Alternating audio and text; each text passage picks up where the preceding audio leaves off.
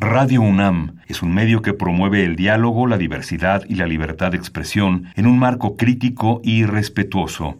Los comentarios expresados a lo largo de su programación reflejan la opinión de quien los emite, mas no de la radiodifusora.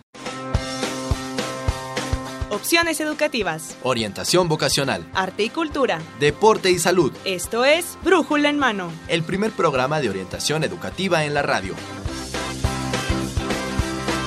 una producción de la Dirección General de Orientación y Atención Educativa y Radio UNAM. Comenzamos.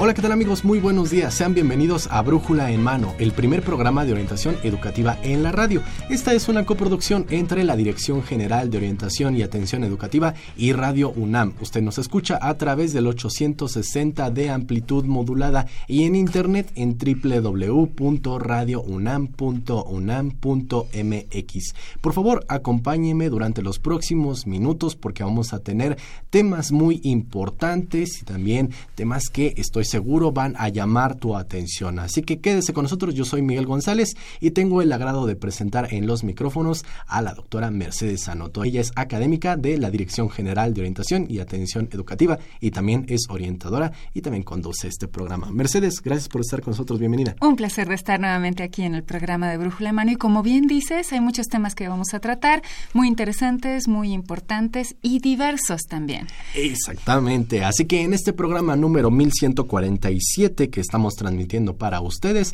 pues vamos a tener el tema y vamos a hablar de la carrera de economía que es con lo que vamos a iniciar. También tenemos otros temas, como para aquellos muchachos que están en su búsqueda de empleo. Vamos a hablar con una especialista acerca de los elementos vitales e importantes que debe llevar tu CV para que sea de impacto. Y vamos a cerrar el día de hoy con eh, los beneficiarios, bueno, perdón, con aquellas instituciones y aquellos entes que eh, colaboran con la DEGUAE en el, en el recurso y en el apoyo en las becas. Así que quédate con nosotros, por favor, porque nosotros arrancamos el día de hoy, dado que este es un programa grabado, no tendremos teléfonos, pero nuestros medios de contacto serán el Facebook, que en Facebook nos encuentran como Brújula en Mano, en Twitter como arroba brújula en mano. O nos escriben un correo, Mercedes. Así es, brújula en mano arroba hotmail.com. Exactamente. Y bueno, nosotros eh, nos arrancamos hoy con... Orientación educativa. Pues nos arrancamos, Mercedes, con la carrera de economía. Ya lo escuchamos, es un tema de orientación educativa y esto es vital para nosotros y para los muchachos que están a punto de elegir carrera. Así es, Miguel, y para ello nos acompaña el maestro Mauricio Hernández Ramírez, profesor de asignatura y secretario de planeación de la Facultad de Economía. Bienvenido, maestro. Hola, muchas gracias. Buen día. Y bueno, pues quisiéramos saber varias cosas de la carrera de economía que les son de mucha utilidad para aquellos estudiantes que van a elegir una carrera. ¿Nos podría comentar qué es lo que estudia en sí la carrera de economía? Claro. Eh, la economía es una disciplina que analiza, que estudia la producción, la distribución y el consumo de todos los bienes y servicios que todas las personas necesitamos para satisfacer nuestras necesidades.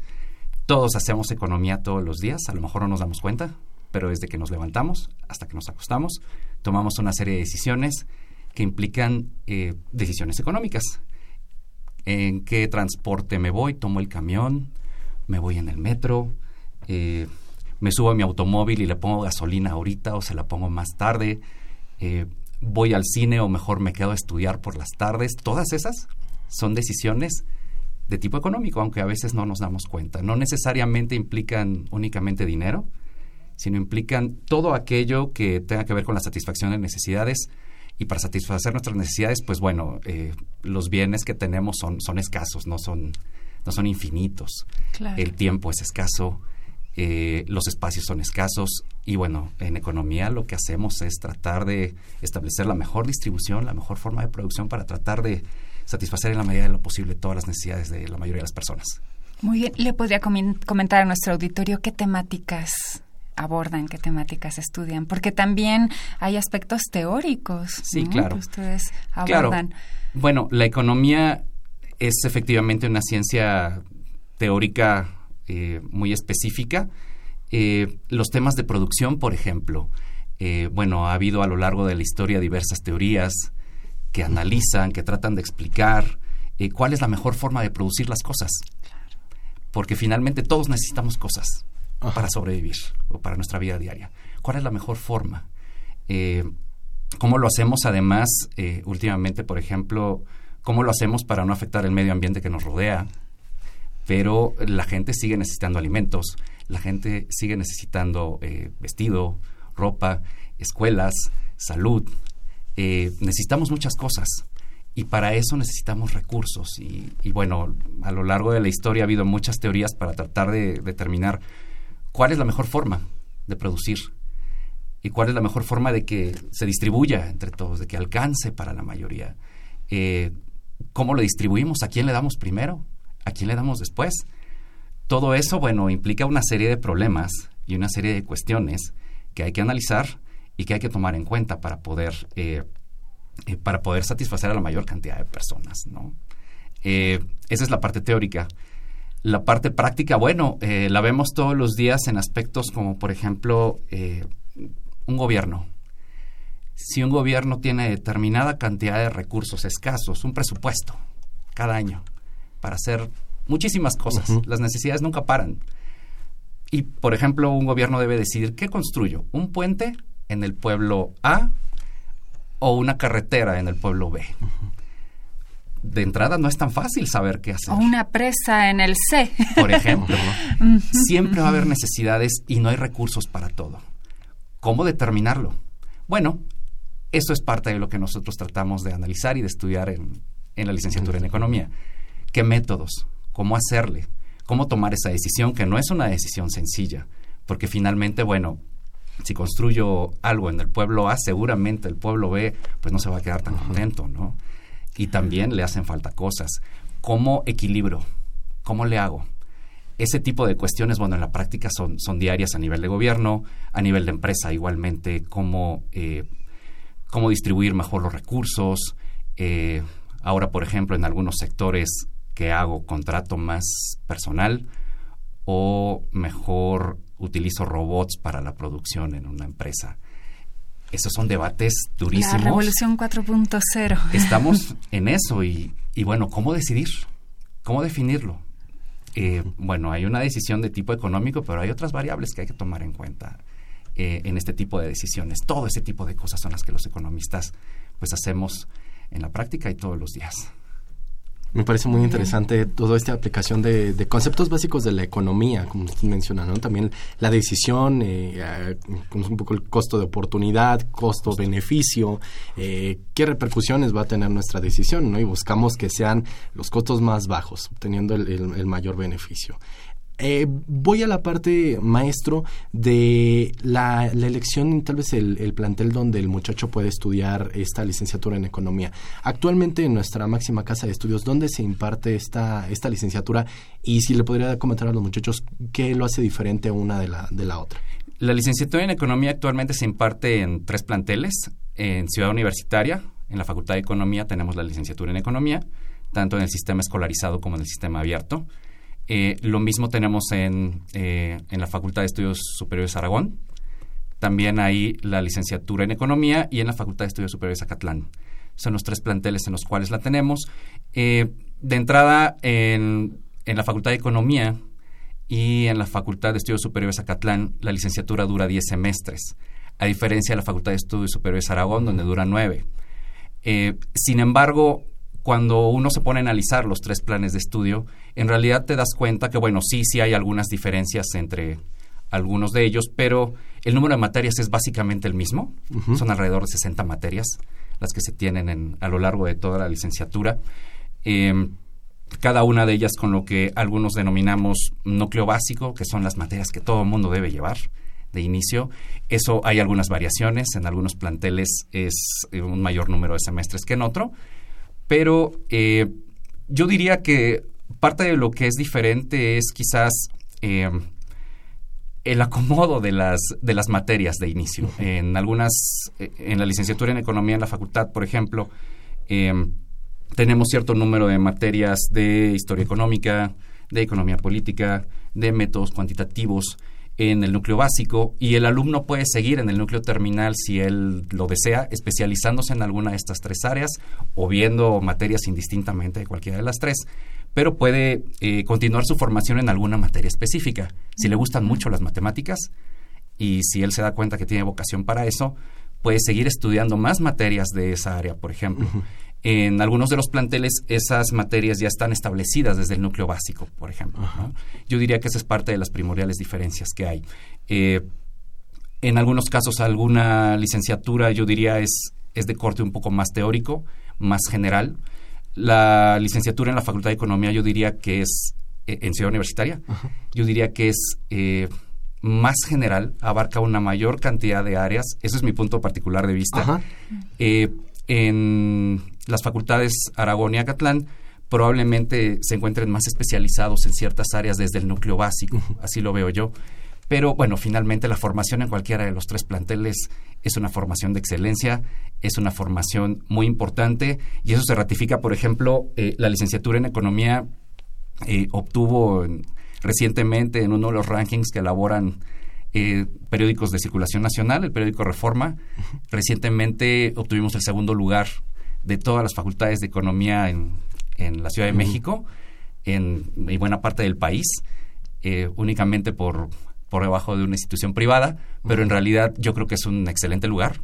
Este, Y eso quiere decir que, bueno, pues somos parte de las instituciones que está en la vanguardia y en la élite de las instituciones de economía en esta ciudad y en este país. Maestro, eh, bueno, sabemos que, economía es muy, muy importante para el desarrollo de un país, la economía. Eh, en este caso, en México, ¿Qué, ¿En qué problemática sería importante que incidiera el economista para favorecer el desarrollo del país? Es una excelente pregunta. Realmente eh, México como país somos una de las naciones con el tamaño de economía más grande de todo el mundo. Depende qué índice tomemos, pero somos alrededor de la economía número 13, 14 de todo el mundo, que es un número, un lugar bastante importante uno diría, bueno, pues, pues, ¿cómo? Pues yo a lo mejor no lo veo mucho en la realidad. Ese es el número de, eh, el tamaño de economía que tenemos, pero si lo contrastamos, por ejemplo, con otro indicador que obtiene Naciones Unidas, que es el índice de desarrollo humano, que mide cuestiones como eh, el nivel de vida, eh, la educación, acceso a servicios de salud y otro tipo de indicadores, ahí sí, ahí sí no estamos nada bien. Y yo creo que ese es uno de los principales retos. Según el índice de desarrollo humano, el último dato que tenemos, México ocupa el lugar número 77 de alrededor de 188 países. Para darnos una idea de esto qué significa, bueno, por encima de nosotros, con mejores niveles de desarrollo humano, de acuerdo a este indicador, se encuentran naciones pues como Albania, como Rumania, como Irán, eh, en América Latina, con mejores niveles de desarrollo humano, Costa Rica, Panamá. Eh, en este caso, ¿qué estarían midiendo como desarrollo humano? ¿Qué estarían considerando? El, número, el, acceso que podemos tener a la educación, por ejemplo, en cuanto a años de escolaridad, el acceso a buenos servicios de salud, el ingreso per cápita, cuánto dinero gana cada uno en promedio en este país, ese tipo de indicadores son los que se toman. Va más allá de un indicador simplemente monetario. Claro. Es un indicador de desarrollo.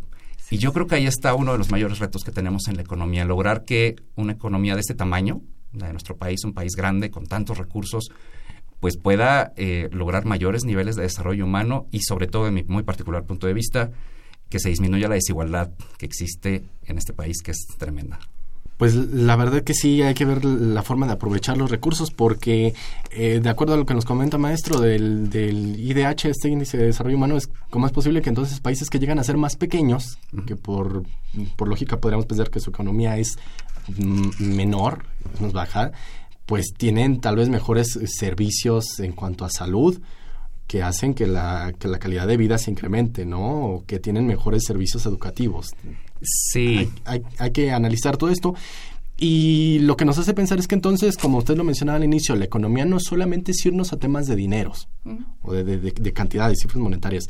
Aquí en este sentido, quisiera que nos comentara cuáles son los campos de acción donde el muchacho que estudia la licenciatura en economía puede insertarse y dónde puede desarrollarse y crecer de manera profesional. Puedo hablar un poco más de la licenciatura en Economía en la Facultad de Economía en Ciudad Universitaria, Por porque favor. es donde yo me desarrollo. Pero eh, yo les podría decir que ahí en la facultad, alrededor del 60% de los estudiantes que egresan de nuestra facultad eh, laboran en el sector público. Laboran en alguna Secretaría de Estado, que bueno, puede ser la Secretaría de Hacienda, la Secretaría de Economía, la Secretaría de Salud, cualquier, eh, la, la jefatura de gobierno de la Ciudad de México, cualquier gobierno necesita gente, necesita personas que sepan cómo producir mejor, cómo distribuir mejor, cómo lograr eh, que el consumo sea más eficiente y que llegue a más personas. Eh, en cualquier dependencia de gobierno se necesita eso. Eh, es uno de nuestros principales campos de trabajo. Yo diría que un porcentaje del 25% quizás se desempeña en el sector privado. Gran parte de nuestros egresados que se desarrollan ahí se, eh, lo hacen en instituciones financieras, bancos, aseguradoras, casas de bolsa, en donde evidentemente, bueno, también están capacitados para llevar a cabo todas estas labores. El sector privado también necesita mucho este tipo de profesionistas. Y hay un porcentaje más pequeño eh, de personas que se dedican a trabajar por su cuenta, consultores, eh, o trabajan en alguna eh, firma de consultoría que ellos mismos eh, pueden abrir en conjunto con otros profesionistas y se dedican a este mismo tipo de, de proyectos y de, y de trabajo. En realidad, nuestros estudiantes están preparados para poder trabajar en cualquiera de estos sectores. Hay otro, otro número de estudiantes que trabaja en, en la sociedad civil, en asociaciones civiles, en ONGs. Yo creo que esto se ha extendido mucho en los últimos años, en los últimos 20 años. La, la licenciatura en economía ha crecido muchísimo. Eh, y yo creo que este crecimiento pues va a continuar porque se sigue necesitando profesionistas muy capacitados para llevar a cabo estas tareas. Maestro, ¿alguna nueva vertiente en el campo ocupacional del economista, algo o alguna línea de investigación nueva que se esté explorando? Sí, yo creo que, bueno, hay muchas. Eh, quizás si tuviera yo que hablar de algunas en específico, yo diría que el área de la economía ambiental, por ejemplo, ese es un área muy importante. Justamente lo que decía hace unos minutos, eh, pues estamos consumiendo mucho en este planeta. Consumimos todo. ¿no? Eh, eh, eso es lo que necesitamos, pero pues hay que entender que los recursos se van a acabar algún día y si seguimos haciendo esto, eh, pues ya está pasando. Estamos afectando variables tan importantes como el clima, por ejemplo, y, y ya lo estamos sintiendo todos los días y lo vemos. Eh, esa es una de las áreas que ha crecido mucho en los últimos años, economía ambiental, eh, economía de la tecnología, por ejemplo, eh, y bueno, otra serie de, de áreas como por ejemplo economía eh, conductual, que esta es un área muy interesante, la combinación de la economía y la psicología, por ejemplo, porque bueno, las decisiones económicas tampoco son ah, decisiones que se tomen en automático y que podamos predecir con facilidad todo el tiempo. Eh, son múltiples las motivaciones que puede tener una persona para decidirse por tal o cual cosa. A veces en términos económicos, de acuerdo a cierta teoría, eso podría parecer irracional, Sí. el irnos por ciertas Sí. vertientes, pero para esa persona puede ser lo más lógico del mundo. Eh, esa es otra de las áreas, por ejemplo, la economía conductual. Eh, yo diría que son tres de las, de las más importantes que están desarrollando por ahora. Muchas gracias. Mm, Maestro, para los muchachos que estén interesados en formar parte de esta licenciatura, en específico en la, Facultad de Economía en Ciudad Universitaria, ¿cuáles son los requisitos que tiene que hacer para poder in- incorporarse a esta licenciatura? Bien, eh, tenemos dos grandes grupos de, eh, de estudiantes que llegan a la facultad. Nuestros estudiantes de las escuelas nacionales preparatorias y de los SHs que tienen la posibilidad del pase reglamentado. Con ellos lo que les pedimos básicamente es eh, que tengan un promedio mínimo de 7. no necesariamente eso garantiza que puedan entrar, pero es un requisito mínimo, es el piso. Y eh, bueno, que hayan terminado sus estudios de bachillerato en un máximo de cuatro años y bueno, pues que eh, tengan un buen aprovechamiento escolar en, en este momento. La otra vertiente, el gran grupo, es el de eh, estudiantes que tienen que hacer el examen de admisión. Y bueno, igualmente el promedio mínimo es de 7 y pues alcanzar el puntaje que, que se solicita, el puntaje mínimo que bueno, en los últimos años ha estado alrededor de los 84 puntos en el examen de admisión para poder ingresar. Insisto, son pisos. Claro, claro. Este, eso es muy importante que lo tenga en cuenta nuestro auditorio porque, eh, bueno, eso no quiere decir que con esos requisitos ya puedan ingresar. Es muy competitivo el ingreso y, bueno, cada año tenemos una gran cantidad de estudiantes que desean ingresar y, pues, desafortunadamente no todos pueden lograrlo. Exactamente, estamos hablando ya de los espacios, ¿no? Los espacios son limitados, el recurso es limitado en este caso. Sí, exactamente. Economía, economía también en esta parte. Y también pues aquí en Brújula en Mano tenemos poco tiempo, pero se nos termina este espacio, maestro. Quisiera si nos pudiera regalar algún comentario, algún medio de contacto donde los muchachos pudieran acercarse para obtener más información.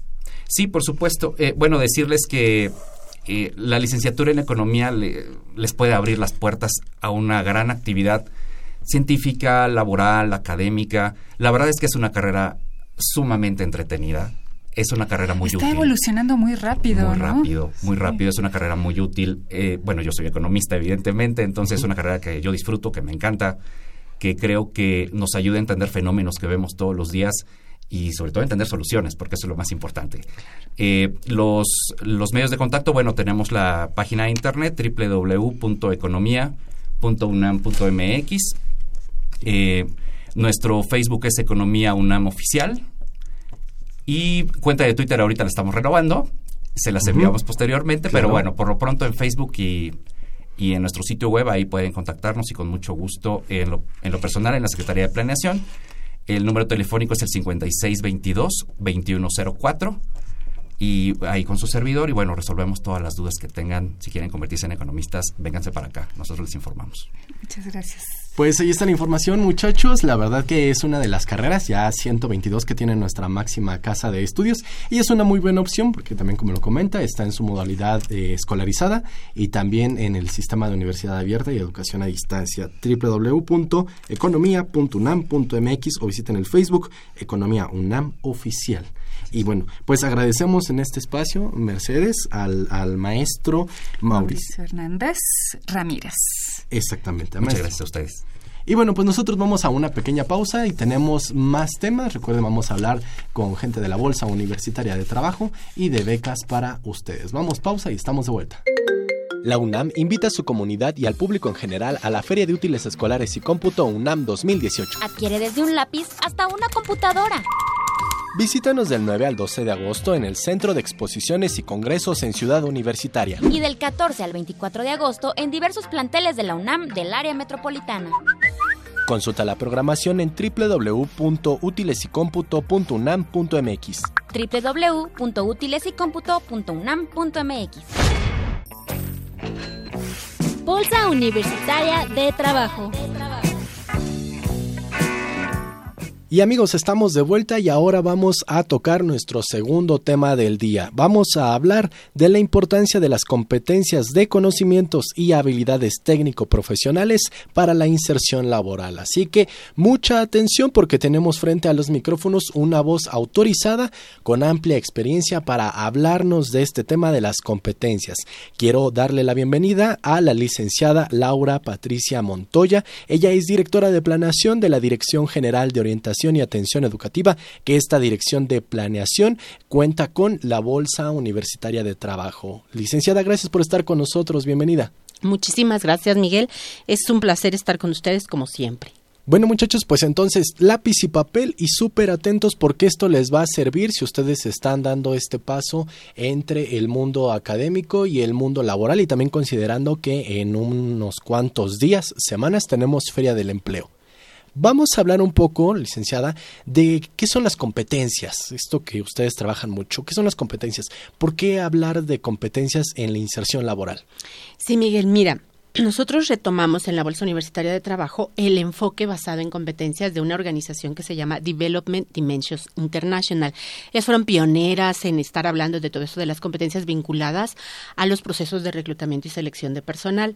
Dentro de este enfoque, una competencia es el conjunto de conocimientos, habilidades, comportamientos y motivaciones que están asociados al éxito o fracaso de una persona en un puesto determinado. Es decir, que todos somos competentes para un puesto. ¿Cuál es ese es el reto para nosotros poder desde seleccionar o hasta postularnos a un puesto determinado. ¿Por qué hablar de las competencias en un proceso de inserción laboral? Porque la mayoría de las empresas y de las instituciones públicas están seleccionando su personal a partir de un modelo de competencias. De ahí que los jóvenes universitarios, los recién egresados o los egresados con experiencia deban conocer de estas competencias y cómo son estos mecanismos, cómo podemos nosotros eh, enfrentarnos a estas estrategias de selección de una mejor forma. ¿Todos tenemos competencias? Mm. Todos hay algunos a veces que tienen un fracaso en la búsqueda de empleo cuando incluso es su primera experiencia y dicen es que entonces no soy bueno. Eh, todos realmente cómo podemos, ¿hay algún ejemplo de competencia que usted nos pudiera dar? Sí, mira, de hecho te puedo decir que todos tenemos competencias, nada más tenemos que saber cuáles son las que nosotros tenemos y por qué eso del fracaso y que a veces nos venimos abajo cuando vemos que nuestro desempeño en un puesto no es el idóneo, puede ser muchas veces porque no tuvimos suficiente tiempo para reflexionar sobre las funciones, sobre la organización que estaba ofreciendo la vacante, sobre las principales actividades del puesto y no nos dimos a la tarea de ver si realmente yo he tenido experiencias previas acerca de estas funciones que me permitan desempeñarme con éxito, con éxito, perdón, si en el perfil del puesto venía algo, por ejemplo, como parte del mismo que fuera eh, tolerancia al estrés, que dijera habilidad para trabajar en equipo, y quizá yo ni siquiera me tuve a, a, me detuve a reflexionar. ¿Sabes qué? Creo que en la escuela yo no era bueno para trabajar en equipo, como que siempre buscaba eh, hacer mis trabajos yo solo, yo sola, porque en realidad me costaba mucho trabajo colaborar con los demás. Entonces, reflexiones de esas nos permiten ver que realmente nosotros somos los candidatos idóneos al puesto, pero desde una primera impresión a nivel incluso personal. Sí está por un lado los conocimientos, las este el promedio que nos puedan pedir para, para postularnos a una vacante, o la experiencia, o la paquetería de cómputo que tendríamos que manejar, o la carrera que tenemos que desempeñar.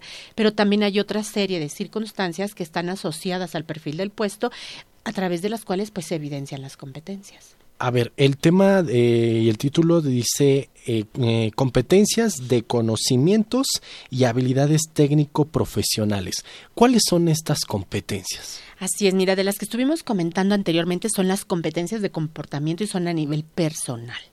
Pero estas que, que, hoy me gustaría que comentáramos son estas de conocimientos y habilidades técnico-profesionales, porque son aquellas que están ligadas justo a la formación académica que los universitarios, que los preparatorianos, que derivado de su trayectoria escolar, aunado a su experiencia en prácticas profesionales, en servicio social, en becarios, en programas de voluntariados o en alguna certificación de algún conocimiento, pues de, finalmente ellos desarrollan y se convierte en un plus que aunada a las competencias personales, pues las pueden ofrecer a los reclutadores. Estas están asociadas con aquello formal que requiere un puesto. Es decir, si yo necesito hablar inglés, por ejemplo, a un nivel em, de conversación fluida, o si tengo que estar certificada, si soy contadora en NOI, COI, SAP, por ejemplo, o este si yo soy química y tengo que manejar algún material de laboratorio, alguna metodología también de laboratorio para hacer algunas pruebas en el mismo o si soy una arquitecta y manejar, por ejemplo, algún, alguna paquetería que me permita hacer los diseños. ¿No? Entonces, todo eso, lo que hacen estas competencias de conocimientos y habilidades técnico-profesionales es presentar ejemplos de situaciones en donde cada persona, cada universitario, cada universitaria haya puesto en práctica sus conocimientos, sus habilidades y destrezas asociadas en particular a eso que se está pidiendo sobre el puesto y la, la escolaridad que me están a mí pidiendo. Una pregunta que me está surgiendo en este momento porque algunos muchachos cuando están buscando trabajo dicen es que no tengo experiencia profesional como tal. O sea, ¿cómo puedo entonces identificar o cómo puedo definir que tengo este tipo de competencias, en, eh, de conocimientos y de, habilidades técnico-profesionales? Mira, pones en, en, la mesa una pregunta fundamental. A muchos universitarios lo que les pasa cuando todavía están por eh, concluir sus estudios es que dicen, no he trabajado. La experiencia afortunadamente ahora no nada más cuenta a nivel laboral un trabajo formal, sino también la experiencia profesional. ¿Qué es eso? El servicio social está considerado como experiencia profesional actualmente y eso todos lo tenemos que hacer antes de titularnos. También los programas de prácticas profesionales en los cuales participen. Y eso puede ser a mitad de la carrera, antes de concluir o recién terminada la carrera, pudieron haber formado parte de este de estas prácticas. E incluso hay muchas carreras que tienen asociados a sus eh, planes y programas de estudio, prácticas profesionales o prácticas escolares. Por ejemplo, en la Facultad de Química llevan todo un semestre de una práctica escolar que está asociada a un proyecto en específico de alguna empresa o institución en donde, por ejemplo, la carrera de químico en alimentos, pues ahí ponen en práctica eh, su participación en un proyecto en particular que aprueba la facultad y ahí desarrollan una serie de habilidades porque ponen en contacto con metodologías de estudio que ellos ya han cursado en las materias, porque ponen en práctica todos los saberes que han acumulado hasta ese momento. Esta, esta práctica se por ejemplo, en los últimos semestres. Y derivado de eso se generan productos o se hacen informes de ese proyecto y todo eso expresa estas, estas competencias técnico-profesionales. Exactamente, entonces ya no es necesario el, el tener o haber trabajado para poder expresarlas. Así es, identificarlas también. Claro, porque estos proyectos, por ejemplo, están asociados a, a, una inserción laboral temporal, me refiero no formalmente, pero sí con una problemática muy concreta y muy específica de una empresa o de una institución, que simularía la experiencia laboral ya cuando hay un contrato y todo lo demás, pero es un ejercicio muy importante que tienen los universitarios, en donde resuelven problemas a partir de lo aprendido durante su formación escolar. Y ni qué hablar del servicio social. En el servicio social están en áreas muy específicas con proyectos ya de trabajo importantes, aunque es una retribución a la sociedad, ¿verdad? Y no hay un contrato laboral de por medio, pero se trabaja en la realidad del ejercicio profesional de los universitarios, de acuerdo con su carrera. Miren, también otra recomendación, entonces, eh, la búsqueda de la inserción también en un programa de servicio social que esté acorde. Es fundamental. Lo digo sobre todo por aquellos que a veces buscan un programa de servicio social donde requiere el menor esfuerzo y si me ponen a sacar copias.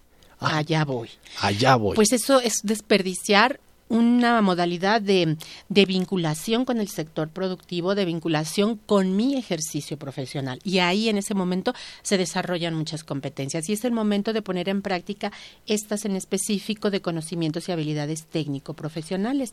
Hay también los famosos programas de entrenamiento o los llamados trainees que esos son incluso, se les llama programas de desarrollo acelerado, porque los que participan en ellos rotan por diversas áreas durante seis meses y lo que se hace es evidenciar cómo se enfrentan a situaciones propias de, de cada área y lo que están evidenciando constantemente son competencias, es decir, comportamientos, aplicación de conocimientos en la resolución de problemas y les permite a los gerentes o a los directores ver cómo enfrentan esas situaciones y si van a ser un candidato potencial para invertir en ellos desde una formación hasta pues otorgarles una vacante. O sea que está muy muy interesante también aprovechar estos entrenamientos. Claro, trainees. Eh, los muchachos cuando se acercan a una entrevista de trabajo licenciada, ¿Cómo les recomienda a usted que, que expresen que poseen estas competencias? ¿Qué recomendación les haría cuando se encuentren frente al reclutador? Sí, mira, nosotros tenemos una metodología específica que se llama START, pero básicamente y muy rápidamente, porque sé que no es el momento, pero invitamos a todos los estudiantes y egresados UNAM a cursar los talleres que tenemos en apoyo a la inserción laboral aquí en nuestra Dirección General de Orientación y Atención Educativa y tenemos a través de esta metodología pues que se presentan situaciones o tareas específicas en donde el candidato haya desarrollado una serie de acciones para enfrentar esa situación o tarea y que le hayan permitido un resultado favorable para resolver la problemática o enfrentar esa situación o tarea y que le permitan al reclutador visualizar evidencias de cómo él actúa y cómo eh, interactúa con los demás, cómo utiliza esos conocimientos que posee para resolver situaciones en concreto. El modelo STAR, entonces, se plantea una situación. Ajá, una situación o tarea, se describe muy brevemente, se dice cómo se actuó en esa situación o tarea. Puede ser un problema, puede ser la realización de alguna actividad, de algún evento, el pasar un examen, el estudiar, hablando en el, en el terreno de las competencias de conocimientos y habilidades técnico-profesionales, cómo aprendieron o fueron autodidactas para aprender algún nuevo conocimiento que fuera necesario para algo, qué hicieron, porque al decir qué hicieron, es decir, toda la parte de las acciones, ahí el reclutador ve lo que son capaces de hacer para conseguir algo, para lograr algo, un objetivo, una meta, un logro, etcétera, y luego finalmente cuál es el resultado de lo que esta persona hizo para enfrentar esa situación. Con esto estamos dando evidencias de cómo nos comportamos, de cómo son nuestras motivaciones y cómo puestas en la práctica nos llevan al logro de algún propósito, por ejemplo, o cómo nuestros conocimientos nos dan herramientas importantes para salir avante y resolver problemáticas derivadas de algo que tenga que ver con el perfil del puesto, por ejemplo. Y todo eso es lo que los reclutadores buscan de un candidato en una entrevista de trabajo. No conocen a la persona que están entrevistando y qué mejor que el candidato o la candidata les hable de experiencias pasadas en donde hayan eh, resuelto algo favorablemente. Aquí en, esta, en este modelo también entonces es eh, conjugar estas competencias personales, sí. liderazgo, comunicación, trabajo en equipo, ajá, con estas competencias en cuanto a conocimientos y, habilidades, técnico-profesionales. Es decir, si yo hablo algún idioma o soy políglota, por ejemplo, o si yo manejo o tengo una certificación de algún programa, que es justo el que están pidiendo en, en el perfil del puesto, o si yo manejo alguna metodología que también sea clave en el perfil del puesto, o si yo manejo algún instrumento propio o algún equipo propio derivado de mi, de mi experiencia profesional y que se esté pidiendo ahora en el perfil del puesto. Tendríamos que hablar de casos así como que muy específicos, pero obviamente esto va aparejado, es toda esta información que se requiere, se encuentra en el perfil del puesto al que el candidato o la candidata se quiere postular. Por eso es fundamental, porque además estas competencias lo que permiten es que el candidato o la candidata se luzca con el reclutador. Es decir, que sepa decirle lo que es capaz de hacer a partir de ser un profesionista de X o Y carrera. Licenciada Laura Patricia, se nos acaba el tiempo, pero quisiera que le enviara un mensaje a los muchachos que tal vez estén próximos a, iniciar su búsqueda de empleo con respecto a estas competencias y cómo podrían plasmarlas tal vez en su currículum. Un mensaje que quisiera darle a ellos para cerrar. Sí, pues mira, lo más importante y que es algo que nos han recomendado los reclutadores es que no minimicen nada de todo lo que ellos han logrado para concluir su carrera o para tener experiencia en la misma. Que no dejen de lado el hablar cuando participan en algún concurso, en algún certamen, en algún simulador de negocios, cuando van a hacer una práctica escolar cuando son becarios, por ejemplo, toda la experiencia que adquirieron en su servicio social o cuando colaboraron de cerca con algún investigador en alguna práctica o incluso como en el caso de algunas carreras que, ya han hasta publicado y que como lo ven parte de la obligación escolar lo minimizan. Cuando justo eso es algo que a ellos les va a dar como se dice eh, dentro del largo de las de las eh, de los reclutadores un valor agregado que puede ser un diferenciador con respecto a la generalidad de los otros candidatos. No deben de dejar de lado absolutamente nada de todos los logros que ellos hayan alcanzado y toda la experiencia desarrollada a lo largo de su formación profesional. Pues ahí está la recomendación, muchachos, ¿eh? todo lo que hayan hecho, no nada más fue de, de mentiritas o de chocolate, todo tiene su valor. Muchísimo. Otra recomendación que les puedo hacer es que entonces se inscriban a los talleres de la Bolsa Universitaria de Trabajo. Solamente visiten www.dgoae.unam.mx para que conozcan toda la programación. Les esperamos con gusto. Pues licenciada Laura Patricia Montoya, directora de planeación, que también cuenta con la Bolsa Universitaria de Trabajo. Muchas gracias por haber estado con nosotros. Al contrario, es un gusto de verdad estar con ustedes siempre. Gracias. Vamos a una pausa y venimos al tercer y último tema del programa del día de hoy. La UNAM invita a su comunidad y al público en general a la Feria de Útiles Escolares y Cómputo UNAM 2018. Adquiere desde un lápiz hasta una computadora. Visítanos del 9 al 12 de agosto en el Centro de Exposiciones y Congresos en Ciudad Universitaria. Y del 14 al 24 de agosto en diversos planteles de la UNAM del área metropolitana. Consulta la programación en www.utilesycomputo.unam.mx www.utilesycomputo.unam.mx Becas Tal vez no lo sepas, pero en la Dirección General de Orientación y Atención Educativa de UAE se administran 16 programas de becas. Su misión es promover el acceso, la permanencia y la culminación de estudios, sean de bachillerato o licenciatura. Así es que otorga becas a estudiantes de escasos recursos que coadyuven a su formación integral. Te estarás preguntando, ¿cómo es que se consiguen todos estos recursos? Pues te comento, la Dirección de Becas y Enlaces con la Comunidad cuenta con diversos patrocinadores. Todos ellos son muy importantes. Uno es la Fundación UNAM. ¿Qué te parece si vamos a conocer cuál es su objetivo y su compromiso con los universitarios? Como ustedes saben, el objetivo de la universidad es la docencia, es la investigación científica y es la difusión de la cultura. Nosotros como fundación tenemos los mismos objetivos. En realidad lo que pretendemos es que la fundación sea un espejo de la universidad y que contribuyamos a que realice los propios objetivos de la universidad a través de apoyos en la docencia, apoyos a la investigación científica y apoyos a la difusión de la cultura. En este caso particular, lo que se nos señaló de manera especial que esperarían como contribución de la fundación por parte de las autoridades universitarias, el rector principalmente, es que pudiéramos generar el mayor número de becas para los jóvenes universitarios. La verdad que ese es un objetivo que a nosotros nos parece muy trascendente por muy diversas razones. En primer lugar, siendo la universidad un espacio abierto a la educación pública, es una gran aspiración de los jóvenes acceder precisamente a la Universidad Nacional.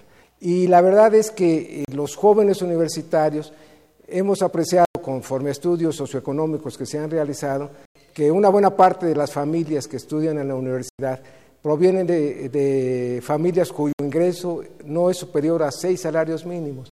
De manera que proporcionarles una beca les da la posibilidad de ingresar a la universidad y de realizar sus estudios pues en el lugar de sus aspiraciones, en el lugar de sus sueños. De manera que pues por eso nosotros nos sentimos tan comprometidos con este objetivo. Otro patrocinador muy importante es el Instituto Mexicano de la Juventud, INJUVE. ¿Por qué apoyar a la juventud? ¿Qué sentido tienen sus becas? Vamos a escucharlos. Primero que nada hay que ver que la beca es un factor de apoyo de desarrollo de los jóvenes. En el 2013 el Instituto Mexicano de la Juventud eh, es resectorizado del sector educativo al sector de desarrollo social y con esto se busca precisamente no ver a los jóvenes como un grupo vulnerable, sino como un grupo sujeto de derechos, que hay que apoyarlos, que hay que hacérselos valer, pero sobre todo que hay que apoyarles en las grandes oportunidades. Y hoy la política social del Gobierno de la República está concebida no como un tema de una eh, cuestión de subsidio, sino como una cuestión de apoyo a la productividad. Hoy el esquema de las becas que maneja el Instituto Mexicano de la Juventud va enfocada en este sentido, en que pueda verse al joven también de manera productiva, que el joven esté desarrollando sus capacidades, pero sobre todo que tenga una opción de desarrollo personal y profesional y que eso contribuya también pues al beneficio del país. Y es que la educación no es un gasto, es una inversión, una inversión de todos.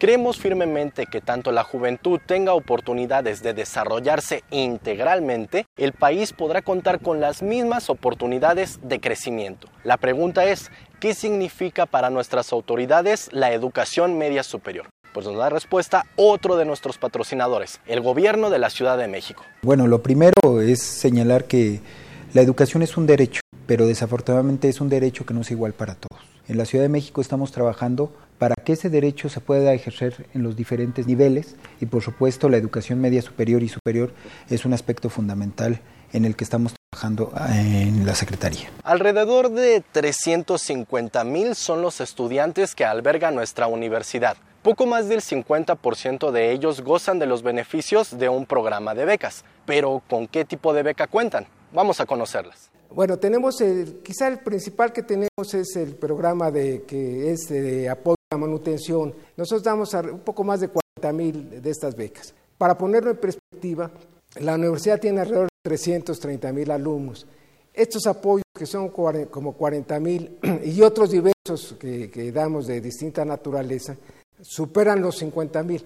De manera que los apoyos que genera la fundación le abona prácticamente un tercio de los que otorga la universidad. Poca gente sabe que en la universidad prácticamente la mitad de los alumnos están becados y a nosotros nos genera pues mucha, digamos, una gran satisfacción poder contribuir con las utilizaciones de recursos que tenemos a través de otras autoridades y de quienes integran el consejo de la, de la propia fundación, pues prácticamente un tercio de estos apoyos que se otorgan en la universidad.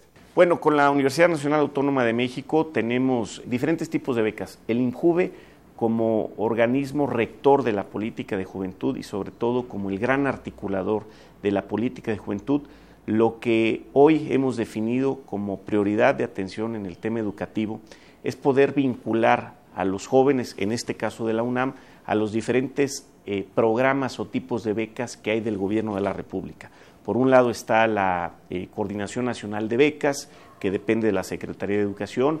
Por otro lado están las becas de movilidad que el Instituto Mexicano de la Juventud también creó a partir de esta administración, que es el programa de Rumbo Joven.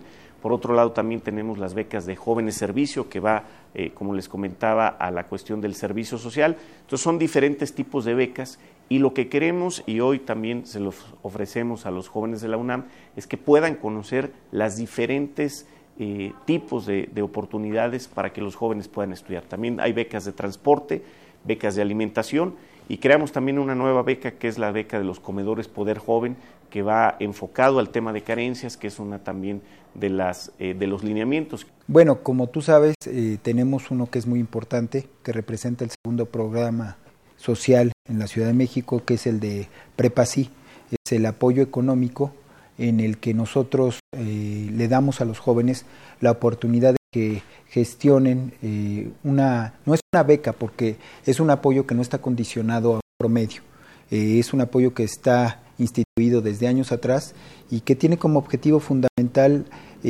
hacer que los jóvenes se mantengan en la escuela. No solo tenemos el tema de PASI, estamos implementando programas para que los chicos que no encuentran cabida en sus primeras opciones no abandonen la escuela. Entonces, estamos trabajando, digamos, en esos dos ámbitos, para que la beca permita que continúen y los que no entran tengan otras oportunidades para entrar a la escuela.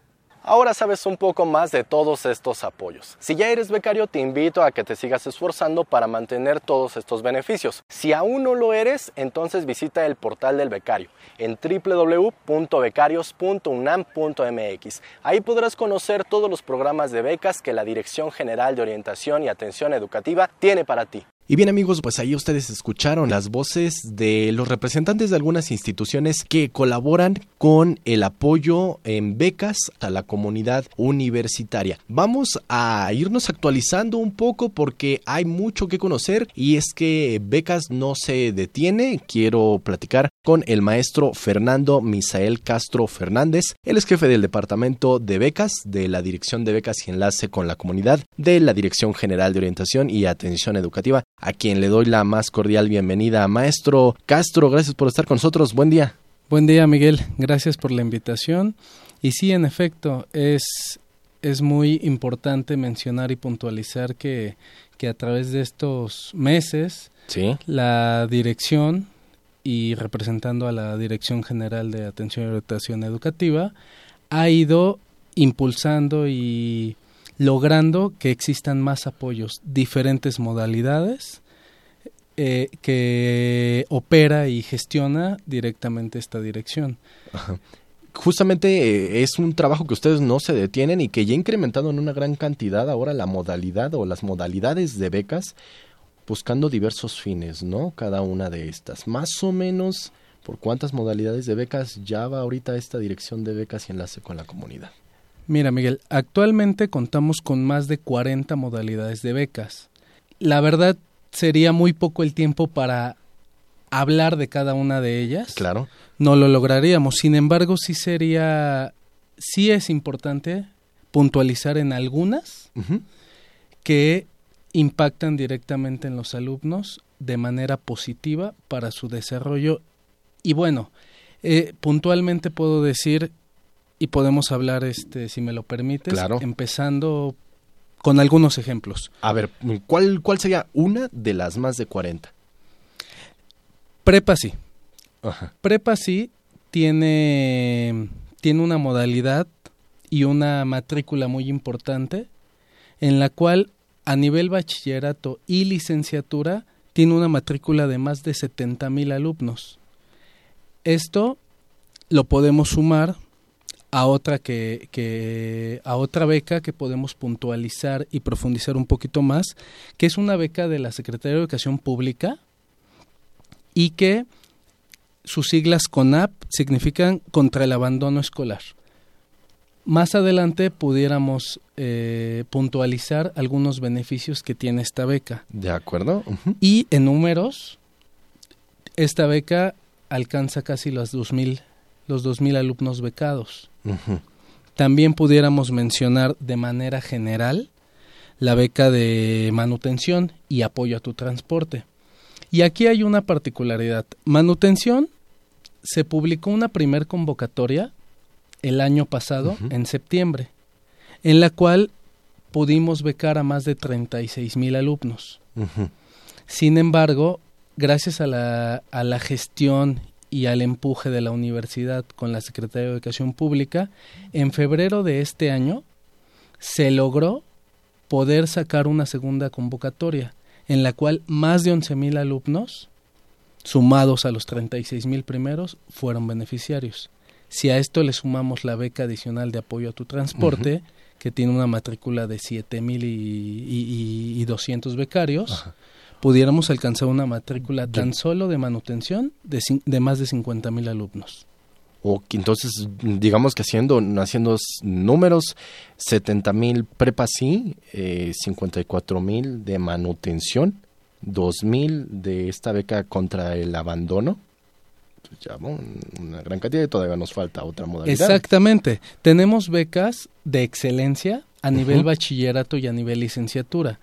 Estas becas sumadas alcanzan una matrícula de más de 1.500 alumnos. Y si pudiéramos sumar otra beca que, de hecho, hace unas semanas se publicó una convocatoria que es apoyo nutricional, su matrícula de más de 8.000 alumnos, podemos alcanzar una cifra muy importante si la sumamos al resto de las modalidades las cuales hoy no podemos mencionar. Y en efecto, como, como, como ya lo pudimos haber escuchado anteriormente, tenemos a más de la mitad de la matrícula total de la universidad con algún tipo de beca. ¿Y, ¿Y por qué es importante? Es importante mencionarlo porque los números finalmente se pueden mover, pero los beneficios y el impacto que tienen los alumnos eso es lo que de verdad eh, motiva y nos, nos mueve y nos llena de, de gusto para seguir trabajando y logrando que más alumnos se beneficien de distintas de distinta forma, de distinta manera. Hay una gran cantidad de modalidades, la verdad creo que no hay pretexto, es, es mucho lo que se está trabajando y los muchachos pueden acceder de manera muy fácil a estas becas. Solamente me gustaría eh, pedirle, maestro Castro, si pudiera comentarle a los muchachos a grandes rasgos cuáles serían algunos de los beneficios que tendrían ellos al ser becarios de alguna de estas modalidades. Perfecto, sí, y, justamente es muy importante puntualizar en, este, en, ese tema. Fíjate que, por ejemplo, la beca contra el abandono escolar, pues el nombre lo dice, lo, dice por sí mismo.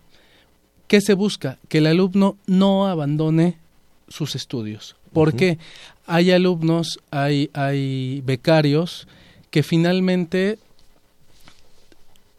deciden terminar sus estudios por falta de apoyo. Entonces, uno de los, de los motivadores que tiene esta beca es que no lo hagan, que tengan una, un apoyo el cual les permita seguir con sus estudios. Otro, otro ejemplo que es muy diferente es la beca de excelencia. Excelencia busca motivar a estos alumnos los cuales son reconocidos por medio de un promedio y por medio de un desempeño académico para que puedan mejorar y para que no tengan algún tipo de, complicaciones y, esto les merme el, el, la productividad dentro de su, de, su escuela. Y, por ejemplo, apoyo nutricional, este no es un, un apoyo económico, este es un apoyo dentro de un comedor los becarios pueden ir y, y, comer este en el día. Esto porque es importante. Entendamos que hay alumnos que se mueven en una distancia considerable de su casa a su escuela y entonces son alumnos que hay que apoyar, son alumnos que están fuera de casa, son alumnos que recorren largas distancias y una manera es que tengan por lo menos asegurados sus alimentos y unos alimentos los cuales sean nutritivos aparte.